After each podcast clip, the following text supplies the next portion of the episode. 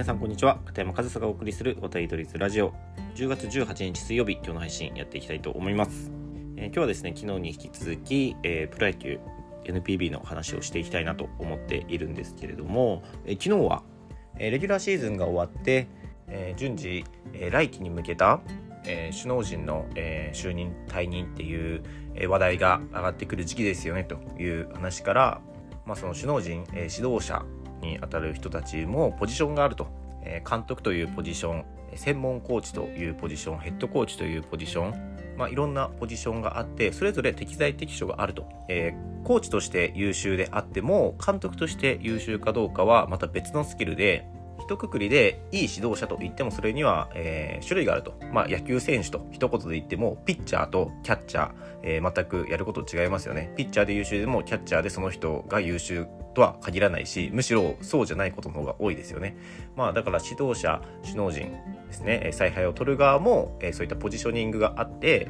そのコーチとして評価されて監督に就任したけど監督としていまいちだったそれほどのパフォーマンスが発揮できなかったそういう人がその指導者として能力が低いと見られがちなんですけどそれはそうじゃなくて監督として能力が発揮できなかっただけでそのポジションが合わなかっただけで指導者として優秀かそうじゃないかっていうのは別の話なんですよね。むしろその結果に責任があるとしたらそこに配置したポジショニングした球団側が、えー、責任を取るべきというか責任の所在はあるんじゃないかなというような意見を昨日僕お話ししました。まあえー、昨日のまとめを今ねちょっと改めてお話してるんですけど今日はその来季に向けてそういった話が出てくる中でもちろんその選手の話も出てきますよね。で来季の入ってくる選手はまたねこれからドラフトだったりトレードだったり、えー、現役ドラフトとかもありますけど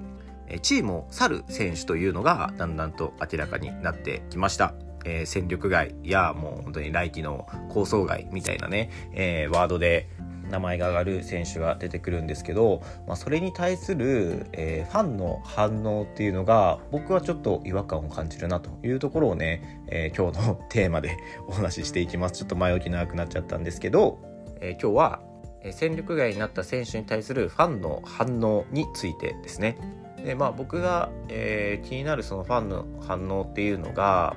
まあ、その戦力外だったら来季は契約を結ばないとかあとは来季構想外というような、えー、ワードで今各球団、えー、選手がこう紹介というか、えー、名前が挙がってますけれどもその中に、まあ、やっぱりベテランの選手の名前も上がってきますよね。えー、そういった選手の名前を見てもちろんねそのファンの気持ちも分かりますあの選手が、えー、来季戦力外になるのかと。まあそういった選手というのは長年ねベテランとしてそのチームを支えてきて、えー、または生え抜きだったりずっとその球団で、え、レギュラーとして活躍してきたり、まあ、そういった実績とあと人気のある選手たちもいずれはやっぱり引退なり戦力外の通告を受けることになりますよね。まあ、それはもう、えー、必ずいつか来ることでそのタイミングが今回来ただけだと僕は捉えているんですけどやっぱりそのファンの声を見てみるとこの選手を戦力外にするなんて球団は間違ってるとか頭おかしいとかバカだとかなそういった声が上がったりあとはその現役をねそのベテラン選手のまだ現役を希望してるけれどもその今所属しているチームは来季は契約結びませんよと。でそれに対してまだ現役を望んでるこの功労者には、えー、球団ももう少し配慮があってもいいんじゃないかとかまあ、今年の、えー、話題でいくとやっぱり、えー、楽天の銀次選手とかがそういうふうに言われてたりもしたり、えー、去年一昨年あたりで見ると例えば、えーと、ホークスの、え、松田選手が、えー、結局ね巨人で1年して今年1年して、えー、引退という形になりましたがあと1年くらいね、えー、ホークスで、えー、面倒見るというか契約してホークスでユニフォームを脱ぐということはできなかったのかとかね。あとは内川選手とかもそうですねホークスでいうと、えー、現役を希望していてけどホークスは契約を結ばないと。で、それでヤクルトに移籍して、え最終的には大分ピーリングスという、え、独立リーグで、え、今年引退されましたが、まあ、その松田選手だったり内川選手だったり、まあ、源氏選手もそうですけどそれぞれの球団の、まあ、顔と呼ばれる活躍をしてきた選手たちまあ功労者ですよねそのファンの意見っていうのは間違ってないと思いますただ僕が思うのは功労者だからといってあと1年現役やりたいんですけどまあ君が言うならあと1年戦力にはならないけど契約しようみたいなことって普通に起きないと思うんですよ。むしろそういった功労者に対しては球団側もちょっともう現役選手として戦力として契約するのは難しいけどコーチとしてしないかと。まあそういう話とか提案はねまあ僕はあるんじゃないかなと。分かんないですけどね。けど本当に功労者だって球団も手放したくないんだったらそういう提案ってあると思うんですけどで多分その提案があった上でいやもうちょっと、え現役こだわりたいですという選手の、えー、意見が出たのであったらそこで球団側がじゃあ選手として契約しようかってはならないですよね普通に。じゃあ現役を希望するんだったらちょっとうちじゃ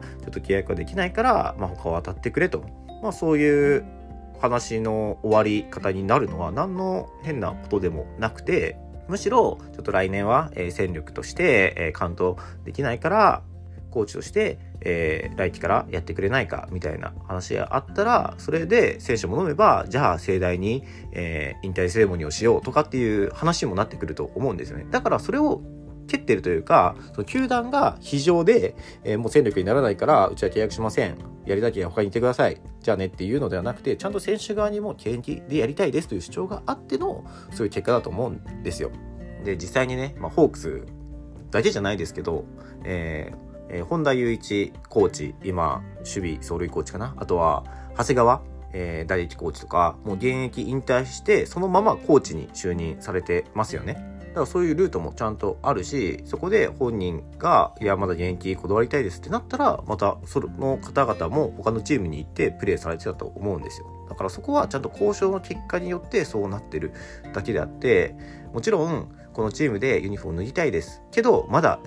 プレーもしたいですっていうね、その両方をね、君は功労者だから君は活躍して、えー、この球団を支えてくれたから、で、えー、選手として戦力としてカウントできないのにするのはまあやっぱりプロ野球もビジネスなんでね。もちろんその情で動くところもあればそうじゃないところもあってまあしかるべきというか何の変なことでもないなって僕は思うんですけどやっぱりファンから見るとやっぱりファンの思いとしてもねこの球団でユニフォームを脱いで欲しかったみたいな思いがあって。けどそれでね球団を大きな声で批判したりっていうのは僕は違うなと。けどそういう声がすごく目立つなっていうふうに思うんですよ。でもどう考えてもそういう声が大きいからじゃあもう1年戦力にはならないけど契約しようかとかまあね他のチームに行って活躍するみたいなパターンもあるけど、まあ、現時点で戦力になるかならないかの判断っていうのをするわけでそれでちょっと来年、えー、うちの球団に残っていても、えー、2軍にいてもらうしかないとか君が1軍にいることで2軍の若い選手たちの席が一つなくなるとかね、まあそういった話にもなってくると思うし、僕はね、その本当に活躍できないのであったら、やっぱりベテランであっても、まあ首を切られるというのは、まあそういう世界だから、本当になんか、そのファンの思いももちろんあってもいいと思うんですけど、本当に外野がそうやって騒いでるだけのように聞こえるというか、むしろなんかそこまで騒ぐ必要ないんじゃないかなと、ね、その球団批判みたいなのもちょっとあまりにもよろしくないんじゃないかなっていうことがね結構目に入ってくるのでなんかもちろん揉めることもありますよ。球団と選手が揉めることもありますけど、いつもがいつもそうやってなんか揉めて、球団が離れていくっていうことばっかりじゃないし、そこはね、もうちょっとファンもね、理解を示して、そういう世界なんだっていうのはね、頭に入れて発言してもいいんじゃないかなというふうに思います。なんかね、最近、まあ、ここ10年とかですかね、SNS の普及によってね、こうやってファンの声がより大きく、より広く、えー、届くようになってるじゃないですか。まあそういったことによる新しい問題かなと。まあ逆に言えばね、昔はね、それこそ離れてほしくない選手に署名活動みたいなしてね、ファンが働きかけるみたいなこともありましたよね、平成の時代とか。だからそのやり方が変わって、その拡散力みたいなのはね、やっぱり全然違うから、まあ、そういうところで同じボリュームで1人は言っていてもその聞こえる聞こえ方が聞こえる範囲とか聞こえるボリュームが変わってくるっていうのはまあ今のこの SNS が普及した世の中ならでならではなのかなとか、まあそういったことも感じますが、やっぱりね、えー、誰かを批判するっていうのはね、まあ、リスクを伴うというか、あとは言葉選びを間違えたりしたらね、本当に取り返しのつかないことにもなったりするので、まあ、そのあたりはね、ファンの方々も何か発言するときは少し気をつけた方がいいんじゃないかなと。で、今回に関しては別にそのね、ファンとしては悔しい、悲しい気持ちがあるのは理解しますが、決して、えー、特別なことじゃない普通なことが起きるだけじゃないかなというのが、まあ、僕の意見です。という話を今日はさせていただきました。まあねこの時期はねそういう話題が出てくるのは仕方ないことなのでね、まあ、それはね、まあ、そういうものだと受け取るしかないのかなというふうに思います。はい。ということで、えー、今日も最後までお聴きいただきありがとうございました。片山勝田でした。